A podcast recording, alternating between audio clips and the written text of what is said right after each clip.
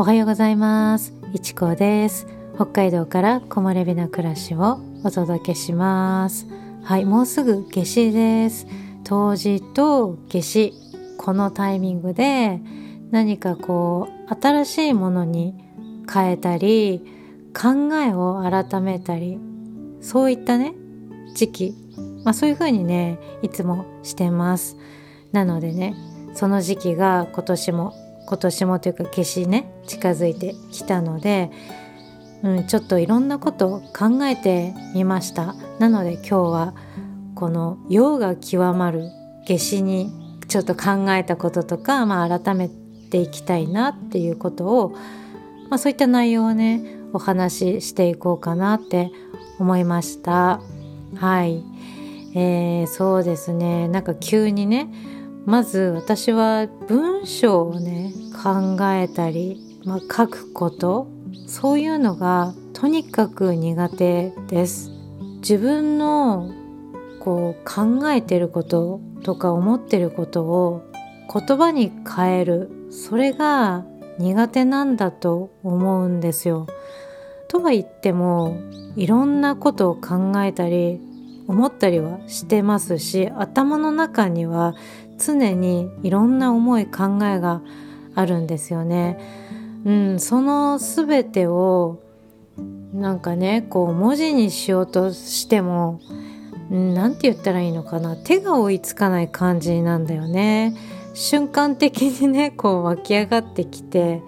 でもうすぐもう瞬時にね消えちゃうというか忘れちゃうみたいな感じかな。どんどん考えが浮かんでくるからすぐ忘れちゃうんだよね。前に考えてたこと。そして結局何を考えてたのかなとか何をしたいんだろうっていう風によくなってしまうんですね。うん前にもね言葉を選びすぎちゃって遠回しない言い方になってしまってで結局何を言いたいのかわからないっていうところに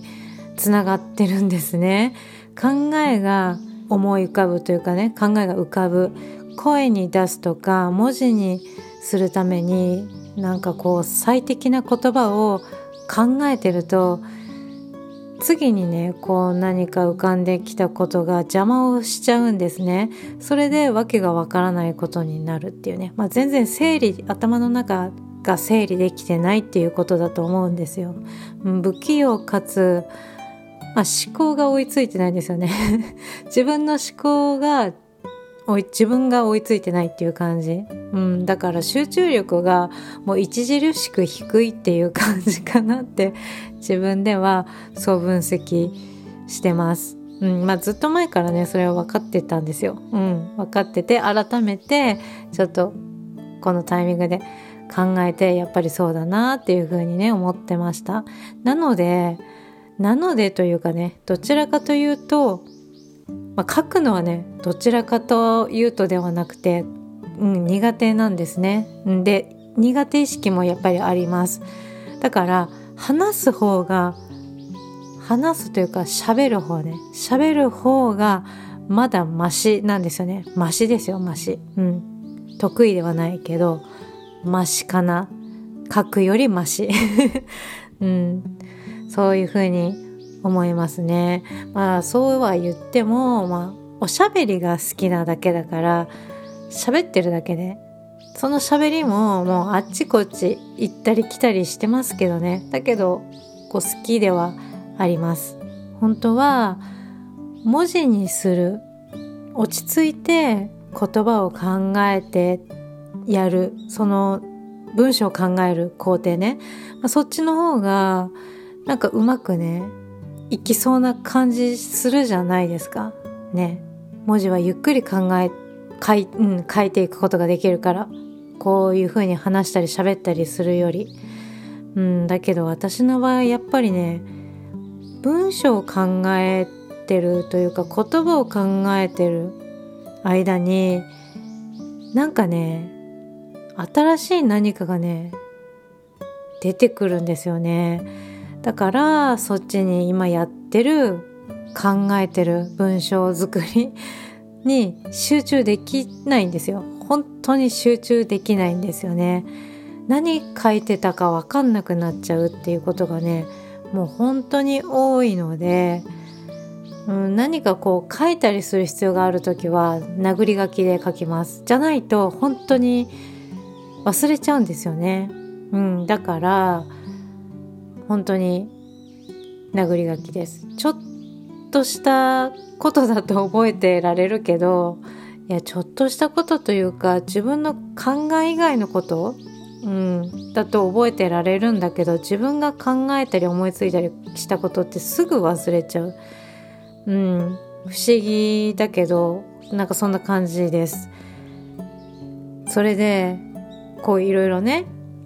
こう何を話そうかなって今日も考えてた時にちょっと気づいたことがあったんですよね。まあ気づいたというか、うん、まあ気づいたか。結局いつも同じようなことを考えてるだけなんだなっていう、まあ、そこに気づいたというかまあ気づいたですよね、うん、気づきました。というのはあの結果的に同じ、うん、結果が同じっていうことなんですよね。ただ言葉が変わってとか考える方向が変わってるだけでその着地点みたいなそういうところが同じっていう感じですね。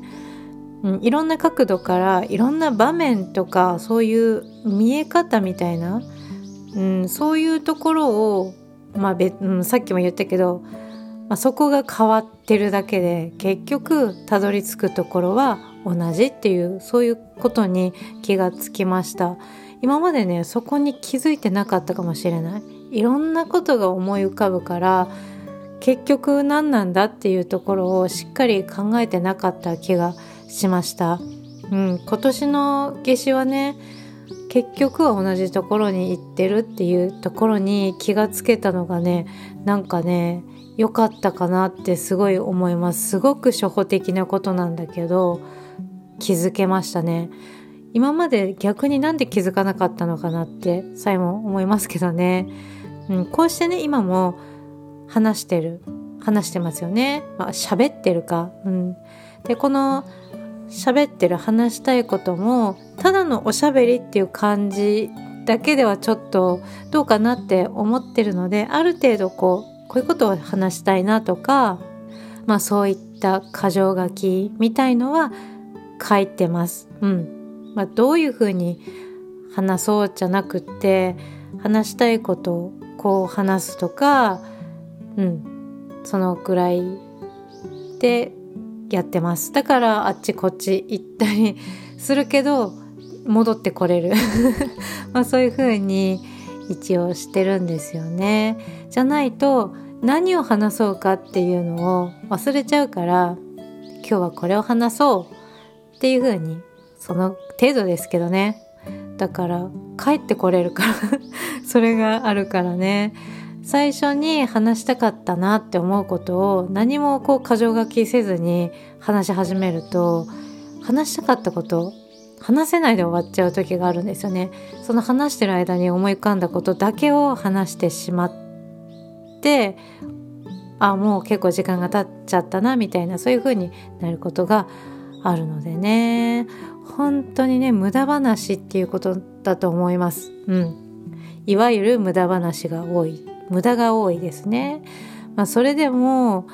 うんまあ、その余計な話がねやっぱり多いと思う。でも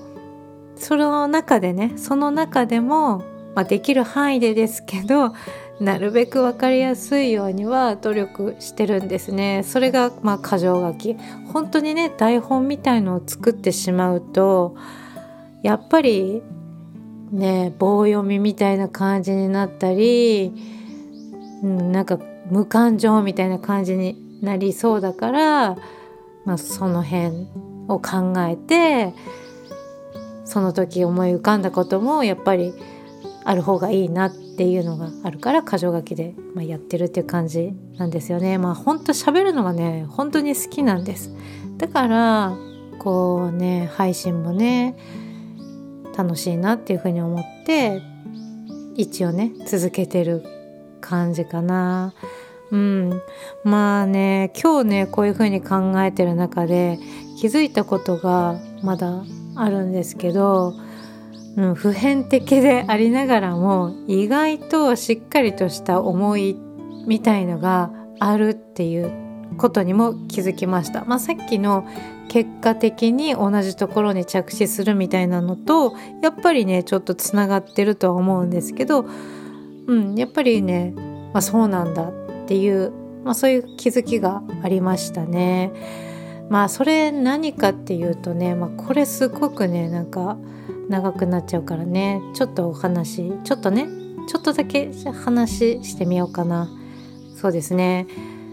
なんかねよくある誰かのためにとかまあそういう感じなんですよ。うん、そういう感じ。うん、私がこういう風に話をしてって、うん、なんかこうなったらいいなっていう目標とかなんか願いみ願い、うん、そういうのまあ夢みたいないや夢っていうのかな、まあ、そういうのがなんかやっぱりあります。うん、あのなんだろうこの配信だけにかかわらずっていうことですね。うん、この生活の中での全てにおいてっていう感じです。うん、それは過去の自分私みたいな人とか、まあ、今現在の私のような人とかあとは私が考えるこんな人がいいなこんな人がいたらいいなか、うん、って思う人みたいな、うん、なんかまあうんうんそんな感じ、うん、そういった方に何か通じるものがあると嬉しいなっていうのをなんかね常に思ってるんですよね。身近な人にでもそうです。こう何かね強い影響を与え与えたいとかそういうことじゃないんですよね。なんかこう誰かのためにすごく役立ちたいとかなんかちょっとそういうのでもなんか違うんですよね。だからたくさんの人に私のこの話を聞いてほしいとか有名になりたいとかねそういったことじゃなくって、うん、そういうことじゃないんですよね、うん、こんな人もいるんだなとかこういう生き方もあるんだなとか自分にこの人と考えがちょっと似てるなとかうん、似てる部分があるなとかまあそういったなんかそんな感じで本当にねたった一人でもいいほんの一瞬全部じゃなくていいんですよ。一瞬でもいいから何かこうつながるものうんもうちょっと言うと希望じゃないけどなんだろうな。まあ希望みたいなそういったものにつながる何かが生まれるきっかけでもいいから、まあ、そういうのが、うんまあ、誰かのためにっていうふうにね言うとやっぱり分かりやすいのかなって思うんですね。だから、うん、それが私がやりたかったことなのかなっていうところにねちょっと気づきました。万人受けっていうのはうん。狙ってませんね正直ね。万人受けは狙ってません。うん、よりよくいられるようにとか、まあ、そういうふうに考えてる人とか心が豊かで穏やかに穏やかな暮らしをしたいなとかそういうふうにしたい、うん、日々意識ねそういった意識をしてる方に何かがちょっとでも伝われば本当に嬉しいんですよね。そうなんかねそういう風に思ってたんだなってねなんか思いましたありきたりではあるんですけどなんか本当にそう今ねすごく思ってましたこういったねなんだろうななんかねなんだろうなこういったうんあり方系っていうのかな。なんかちょっとライフスタイル系とかなんかそういうジャンル的とかこう何かにくくるとなるとちょっとわからないんですけど、まあ、こういったねあのまあ心のまああり方系ですよね、うん、なんか何系っていうかわかんないけどこうあり方っていうねそういった配信発信をされてる方は多くはないけどいますよね。私も見たり聞いたりすることがあるんだけどでもやっぱりね圧倒的に少ないなっていう風に感じてます。だから求めてる人がどれほどいるのかなっていうのはその多い少ないでわかるんですけど、うん、だからこう万人受けではないなっていう風に分かりながらこういう風に話もしてますし、うん、やっぱり自己満足な部分も多いっていうかねただこう喋りたいっていうねそういった思いもあるんですよね。だからなんだろうなまあこういうのもこういうあり方系なんて言ったらいいか分かんないけどそういうのもあってもいいのかなっていうふうにちょっと思いながらやってる感じですね。なぜ豊かになりたいのかとかまあそういうと、まあ、それはね幸せでいたいからですよね。うん、物の捉え方で全て変わるんですよね。うん、捉え方で全てが変わります良くも悪くもね変わりますね生きる意味は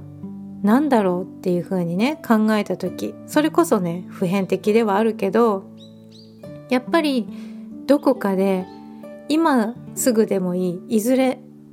いつかでもいい、まあ、いずれにしても幸せになりたいからだと思うんですね。そこに少しでも近づけることが生きる意味なのかもしれないなっていうふうに考えたりします。そしてそれってねすごくシンプルなんですよね。なんかねこう難しく考えちゃうんだけど結局はシンプルなんですよね。人それぞれだと思いますそのどういうふうにこう生きる意味とは何ぞやみたいなのっていうのはもう分かんないと思うんですよ結局。なんで生きてるのかって分かんない、うん、でもどういうふうにすると生きやすいとかどこかにどこか目指すところがあるとやっぱり楽というか生きやすいというか、まあ、そういう感じになってくると思うんですよ。だから幸せに自分がどう考えるかどう感じるかの意味ですよね。幸せにもいろんな形があるから、まあ、複雑そうですけどねこう幸せって言ってもこうちょっとぼんやりとした抽象的な感じだけどでも確実にこう何かイメージっていうのはありますよね。だからそのイメージみたいなのがみんながみんな当てはまるわけでもないじゃないですか。うん、どう感じるかどう捉えるかは人それぞれだから自分が感じるその幸せがすごく大切だなっていう風にねもう常にそう思います。まあ、分かりやすいのはねコップの水のねあコップの水ですよねなんか有名ですよねコップの中に入った水が半分入ってるのを見て半分しかないって思うのかまだ半分あるっていうふうに思うのかっていうねその捉え方の違いですよね。それも時によってその見方は変化しますよね。この入ってるだけ水がちょっとでも入ってるだけでありがたいってね思うかちょっとしか入ってないってね 思うかまああるだけありがたいではないけどまあそういった気持ちでいることが心豊かでいられる感覚かなっていうふうに思います。その水で例えるとね以前のね私はこうコップの水がね半分だとして半分しかないっていうふうに思うタイプでしたね。もう今でもやっぱりね時によりそういうふうに思うような場面もねやっぱりあります。でもある時その思考ですがそういうのをしてると疲れるっていうことに気がつきました。そんなの当たり前的なね考えとかうんあとはね人に期待してばかりとか不平不満を持ってばっかりみたいなね、まあ、感謝することが少ないと自分がなんかそういった人間になってしまうんですよね。なんかこう自分がね思ってる人間になってしまうんですよね。うん、なんかわからないけど悲しいけどね人に求めてばかりでは何も手に入らないっていうことだと思います。自分からこう人に何かをするとかこうしていかなければやっぱり結果的に何もならない自分のためにも誰のためにもならないんですよね、うん、だからといって見返りを求めたりするのは違うし見返りを求めなければ不満っていうのは生まれてこないのでまあその辺も捉え方次第かなっていうふうに思います。ねなんかね本当に考え方というか見方捉え方次第でどうにでもできるんだなって思いますね。うん、でもやっぱり中にはどうしようもできないことっていうのもある。うん、それは事実ですけどちょっと難しいですよね。伝えたいことがねたくさんあるのに自分の能力のなさでね表現に至らないっていうことに本当に苛立っております。ですけどそれはね仕方のないことだなって最近ではねいい意味でね諦め始めました。いろんな考えをね私の考えたこととか感じたことをね四字熟語でね表せたらいいのになとかちょっとね思ったりもしました。そうするとすごく簡潔じゃないですか。周りくどい言い方もこうね苦手な文章も考えずにこう一つの四字熟語で表現できるってすごいですよね。考えが本当にまとめることができた時にはこう一言でもうよその四字熟語じゃないけど表すぐらいのなんか言葉をね なんか考えることができたらすごいいいのになっていう風にねちょっと思ったりもしたけどでもそれって考える力が 弱いと難しいですよね。まあ私には難しいんですね。これまでに何度もね私はねブログやってはやめてっていうまあね挫折ですね、まあ、挫折してきました。まあそういった経験がやっぱり物語ってるんだろうなっていう気がします。うん文章を考えたりするのが苦手だっていうそこね。やっぱり続かないんですね。うん苦痛なんですよね。楽しくないっていうのがあるのかな語彙力があったり、うん、やっぱり考える力とかもうちょっとつくと楽しい気持ちに変えられるんじゃないかなとかも思ったりもやっぱりねするけど、うん、なかなか難しいですね。今ブログも一応やってるんですね。やってるんだけどこの音声配信のこの喋ったのが文字になってるっていうだけで、まあ、書いてるって言っていいのかわからない状況なんだけど一応やってます。うん、あの自分で打ってやってます。でもねこれも音声あってのものなので、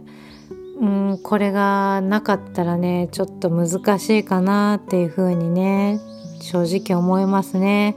才能とかまあ、センスとかがねなくても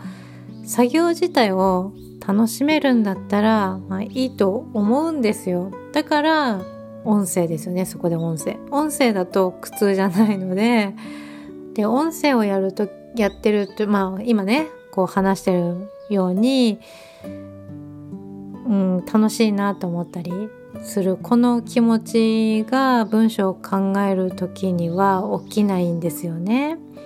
そうだからこうさらに言うとね短く人に理解してもらえるようにとか考えながらもうちょっと話せればいいなっていうふうに思ってますけどうんまあねいっぺんには無理だし、うん、なんか楽しくやりたいのでまあ楽しくやりたいなっていうふうに思ってます。やっぱり理解してもらえるように自分の頭では分かってるけどそれをただ口に出すだけだとね伝わるとはね限らないのでなんかねうまく伝えられるねこの術をねあのね習得したいなっていうふうに思ってます。うん、そうするとなんかもっと楽しくさらに楽しくできるんじゃないかなとかちょっと思ったりしてます。だから音声と比べると文字を音声ってね話すことと比べるとやっぱり文章を書くことが苦手なんだなってねそう思いながら、まあ、いつかはねこう苦痛ではない好きにはなれないかもしれないけど、まあ、ある程度できるようになりたいなとかはやっぱりね思いますね。こう話すことだって文章っていうかねそういう言葉がたくさん並んでるのと同じことなのでね。なんか自分のできる方法でなんか考えてみたいなっていうふうに思ってます。まあねそうね。そう言うとね文字を書くことにねなんか執着してるんだなっていうふうにね思いましたね。辛い思いをしながらねなんかこう文字を言葉を絞り出したブログをね書いたところで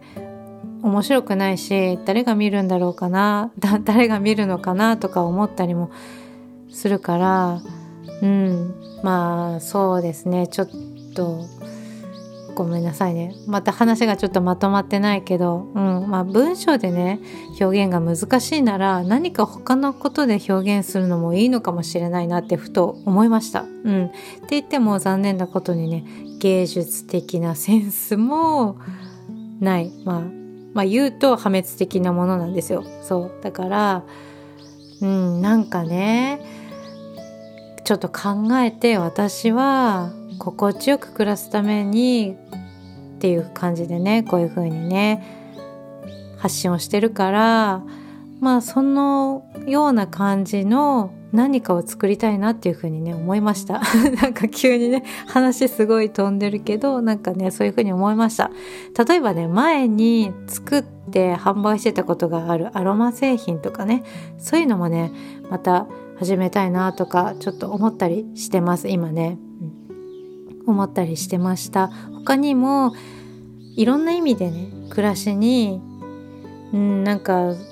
まあそうですね暮らしやまあ心にね寄り添ったものとかまあ時にはね何か力になるようなものを作りたいなっていうふうに思ったりもちょっとしてます。もしかしたらねそれが物物理的なものではないかもしれないけど、まあ、そんな風になんかねこう淡くだけどまだ淡い感じだけど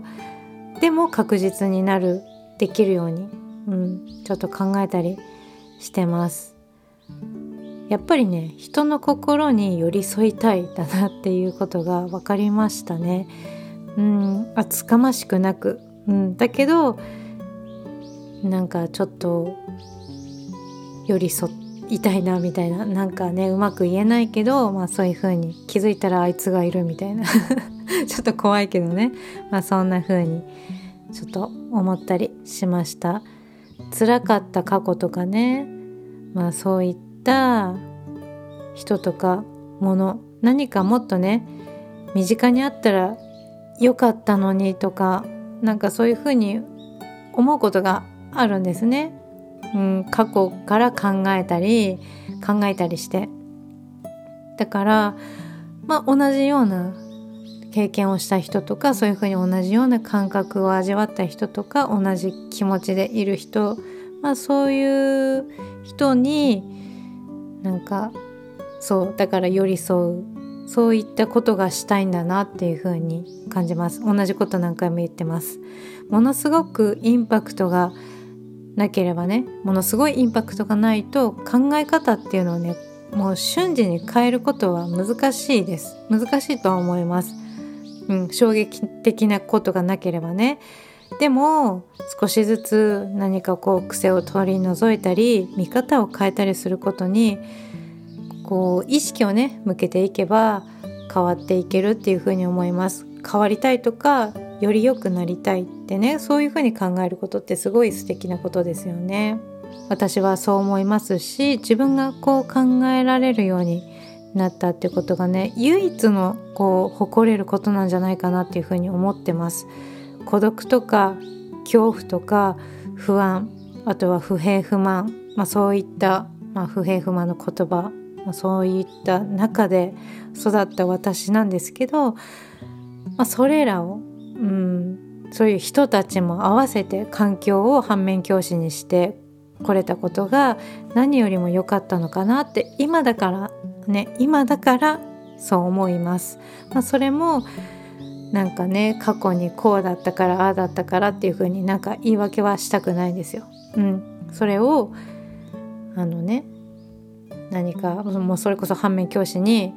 やっていきたいっていう風に私はすごく思ってたからちょっとね考えを